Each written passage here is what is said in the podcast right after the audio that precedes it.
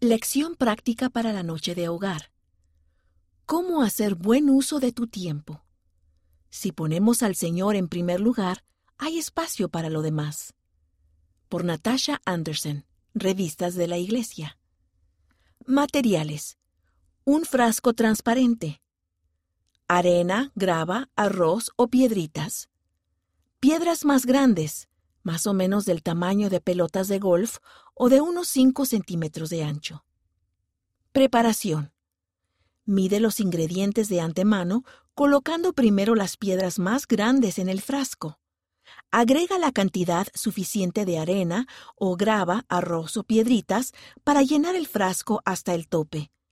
Agita el frasco conforme agregues la arena para que llene los espacios vacíos. Después, echa las piedras y la arena en recipientes separados antes de enseñar esta lección.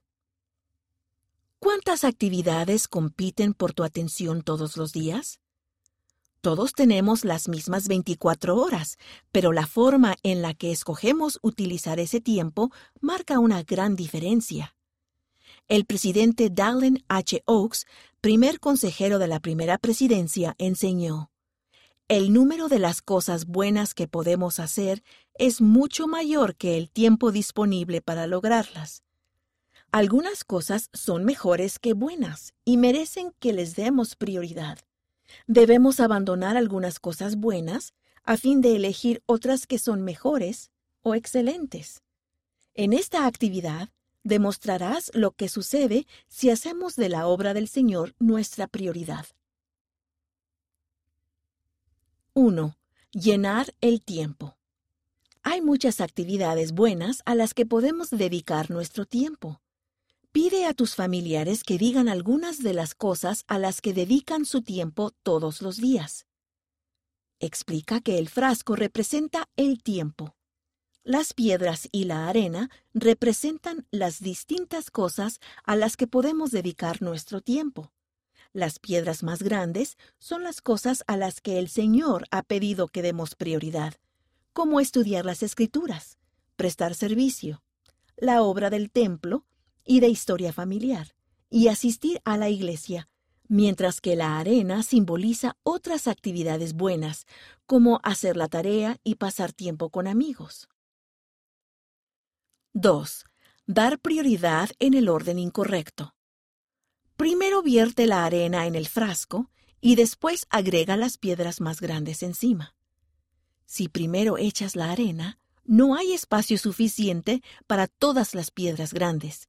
Al igual que cuando damos prioridad a otras actividades, en lugar de las cosas que el Padre Celestial nos ha mandado que hagamos, es posible que no tengamos tiempo para las cosas más importantes.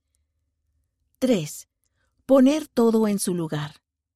Jesucristo mandó, no busquéis las cosas de este mundo, mas buscad primeramente edificar el reino de Dios y establecer su justicia. Hablen de cómo pueden priorizar su tiempo buscando primeramente el reino de Dios. Vacía el frasco y vuelve a comenzar con los mismos objetos. Si lo desean, los hermanos más pequeños podrían ayudar pídeles que primero coloquen en el frasco las piedras más grandes. A medida que agregues la arena, observen cómo llena el espacio adicional que hay alrededor de las piedras hasta que llena todo el frasco. Pregunta a tu familia qué piensan que esta promesa del presidente Russell M. Nelson podría significar.